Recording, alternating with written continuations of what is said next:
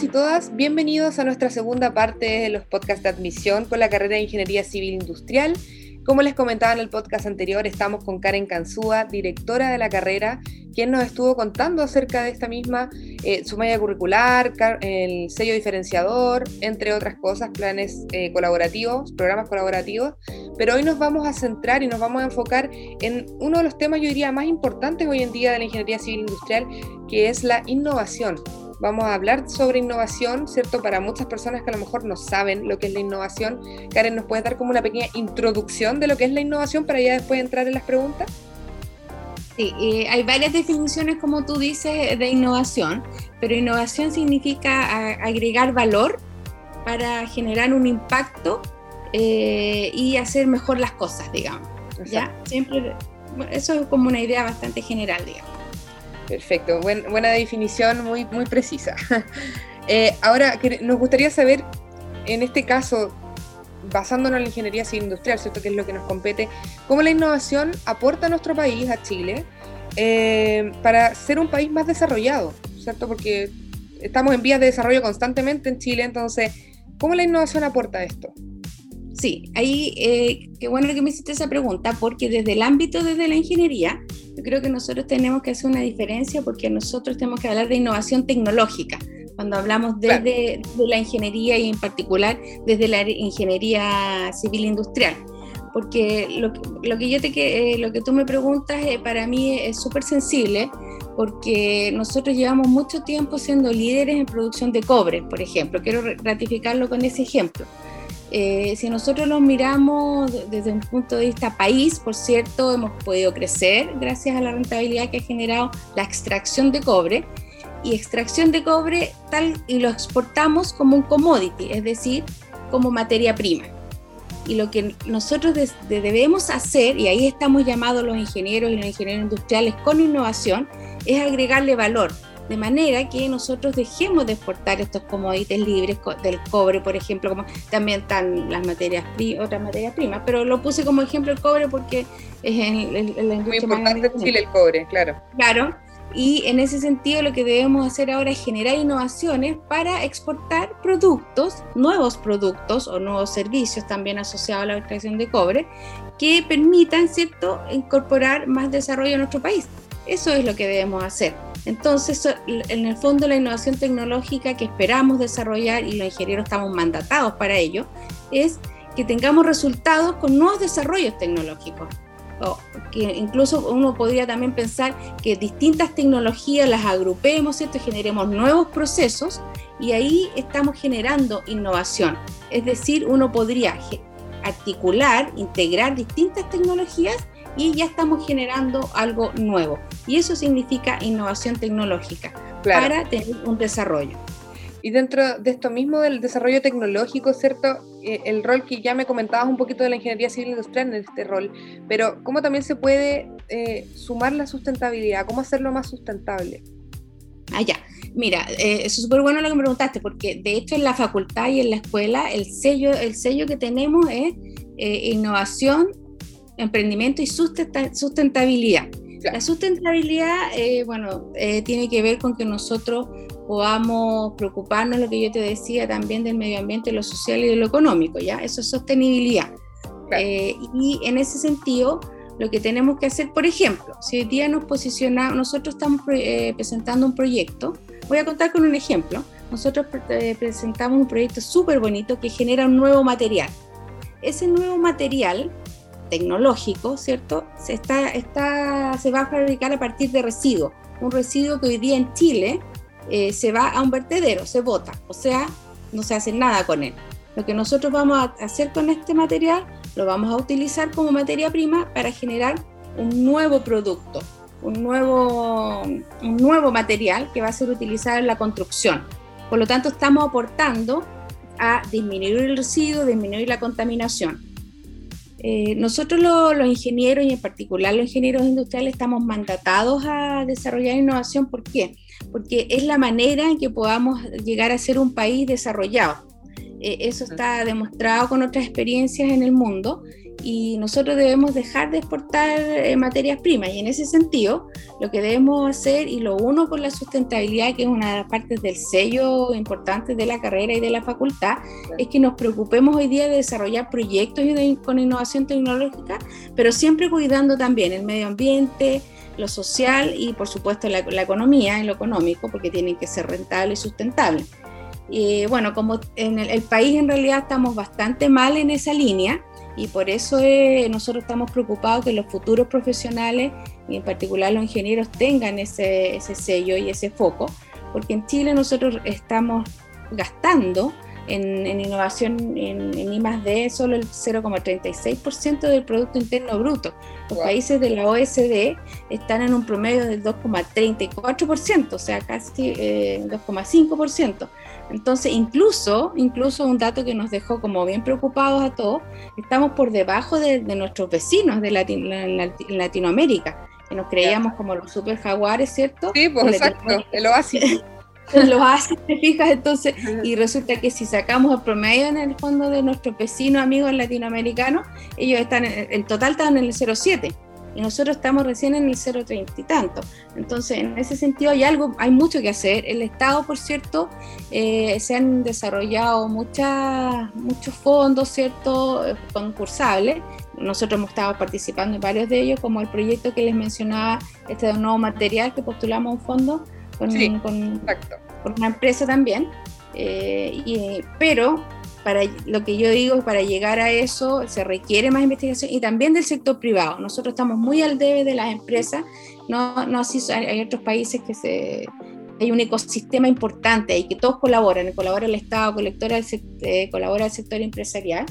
Pero eh, como carrera y en la UBO en realidad estamos postulando a proyectos en esa línea. Eh, desarrollar innovación, como les explicaba anteriormente, ¿cierto? Innovación tecnológica quiere decir que nosotros desarrollemos nuevos procesos, nuevos productos, em, pero siempre uno puede utilizar, integrar tecnología existente y genera una innovación, algo nuevo. Y en eso estamos, digamos. Vamos, claro, estamos siempre ahí en proceso. Tenemos mucha expectativa desde, desde que se creó el Ministerio Nuevo de Ciencia, Innovación, y de Ciencia, Tecnología e Innovación. ¿ah? Eh, se espera en Chile que, que cuando saquemos los promedios el próximo año, el 2022, al menos habremos llegado al 1%. Vamos a ver cómo, cómo quedamos. Vamos a ver, exacto. Vamos a ver, por lo menos hay que portar ahí en esa línea. Exactamente. Karen, y como nos has estado hablando en el podcast anterior y lo mencionas bastante, ¿de qué se trata la industria 4.0? ¿Esto es una amenaza, una oportunidad? Cuéntanos un poquito sobre ese, ese término. Sí, mira, hay varios detractores de la industria 4.0. Eh, yo soy del ala más positiva, ¿ya? Eh, sí, del ala positiva. Lo que pasa es que la industria 4.0 tiene que ver, eh, bueno, son varias tecnologías que se unen, la automatización, ¿cierto? La inteligencia artificial, el big data, la, la manufactura aditiva, la simulación. Eh, y entonces eh, eh, la gente igual, muchos lo tienden, lo tienden a ver como amenaza. ¿Por qué? Porque claro, va a bajar, y hay estadísticas que van a bajar los empleos. Ya podemos visualizar nosotros los supermercados como una persona común que va al supermercado, ya hay cajera, cajas autónomas, ¿cierto? Exacto. si uno va un poquito más a la industria, era impensado, hoy día vemos tremendos camiones que se manejan solos, con automatización, ¿cierto? Bueno, y sin más ahí podríamos entrar también en la inteligencia artificial. Entonces genera mucha amenaza porque se cree que se va a perder empleo, ¿cierto? La gente va a quedar cesante. Entonces yo soy del ala positiva al respecto y lo que nosotros tenemos que hacer es prepararnos para ello. Y eso significa efectivamente que exista eh, capital humano avanzado, profesionales, que estén capacitados para eh, moverse en, esa, en estos nuevos tiempos.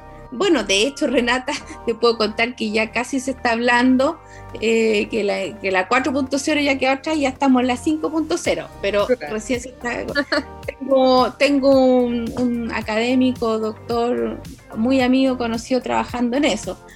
Eso significa a los robots, a los autómatas, a los robots, agregarle conocimiento. Así que, pero, pero yo soy súper positiva porque de verdad creo que lo que permite, y, por eso creo que vamos, vamos en la línea correcta de un mundo, de, un país desarrollado, porque lo que quiere, lo que, ¿a qué nos llama eso?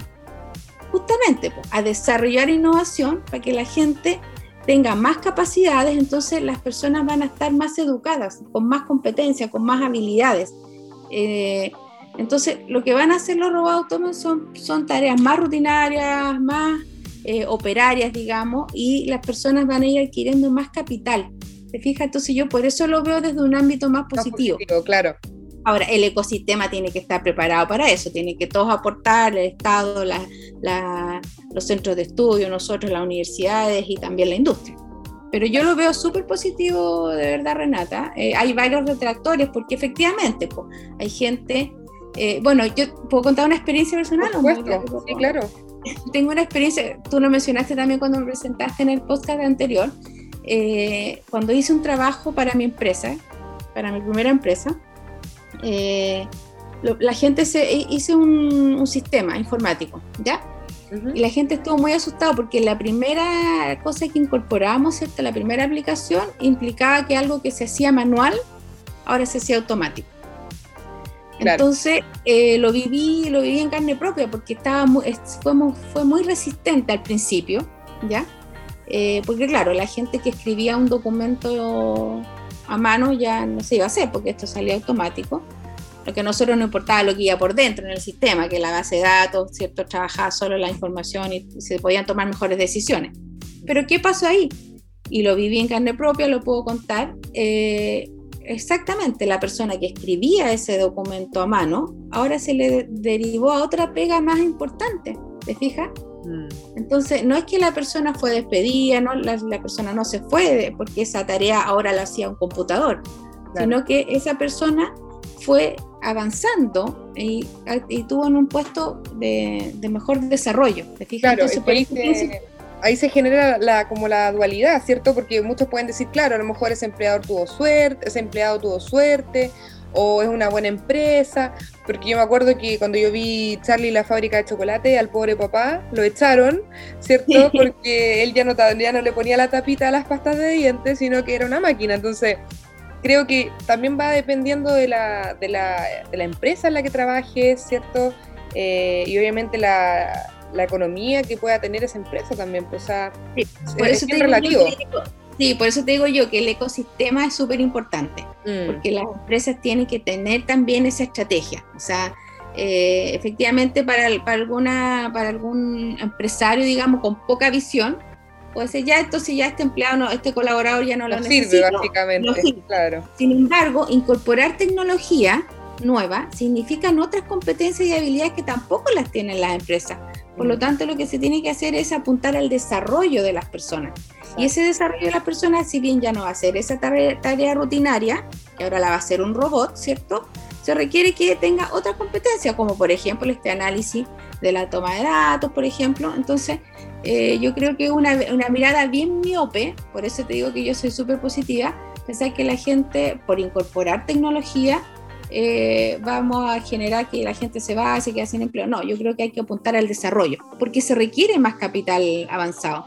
O sea, no es llegar y decir yo voy a traer nueva tecnología, voy a usar inteligencia artificial, voy a tener, eh, voy a poner big data para big data para tener mejores, tomar mejores decisiones, ¿cierto? O sea, necesito gente en esa línea también. Y ahí por eso necesitamos ingenieros que estén capacitados, pero también eh, desde, la, desde una parte más, más de la pirámide de, las organizaciones o de las empresas, ¿cierto? También en la parte operaria, también en la parte técnica y en la estrategia. Entonces, en ese sentido, insisto en que, claro, hay cierta reticencia de algunos, porque sí, bien, en Chile hay empresarios y hemos tenido muchos ejemplos de eso, de, que no tienen esa mirada estratégica, ¿cierto? Pero yo soy positiva, sigo siendo positiva, creo que se abren oportunidades. Eh, y la gente, las personas van a necesitar más capacitación nomás. Porque además las empresas para incorporar tecnología van a tener que, la gente va a tener que usar ese nuevo sistema, por ejemplo. Sí. Si se trae otro de afuera, va a requerir que se haga una inducción, que se requiere, incluso sale más caro, ¿te fijáis? Porque va a tener que eh, entregarle más conocimiento del mismo negocio.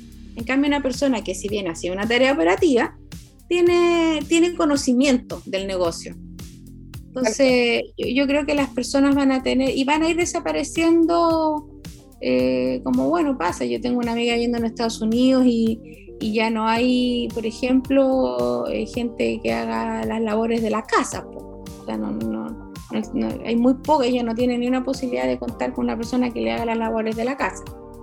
Porque, ¿Y por qué? Yo no sé si tú, yo hace como 10 y sacaba la cuenta que hace como 10 años me compré un robot para que aspirara. el sueño de muchos, el sueño de muchos.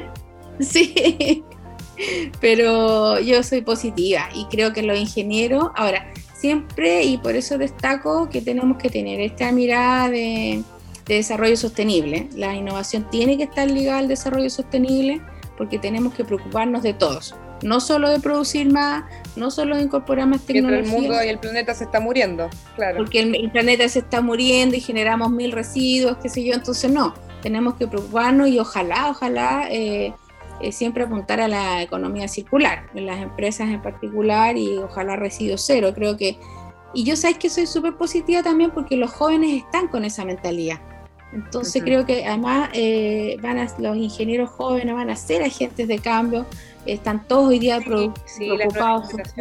Las nuevas, generaciones son mucho más conscientes, de todas maneras. Son súper son súper conscientes, por eso te digo yo, en la medida en que uno y las empresas, las empresas nuevas, lideradas por jóvenes, nos están dando los ejemplos. Entonces, si las otras se resisten al cambio, eh, van a desaparecer, así de simple. Exactamente, exactamente. Karen, te agradecemos por esta instancia tan eh, inspiradora también para muchos que a lo mejor tienen miedo de, todo esto de la industria 4.0, ¿cierto? Que ya llegó para quedarse definitivamente, pero eh, hay que verlo, como tú dices, de un lado positivo. Así que gracias por esta entrevista, por este podcast, por estar con nosotros y más que invitados todos nuevamente a informarse y a buscar información sobre la carrera y también pueden acceder a todos nuestros canales de difusión para que estén al tanto de las actividades que estamos desarrollando. No sé, Karen, si quieres dar unas palabras de cierre ya para finalizar nuestro podcast.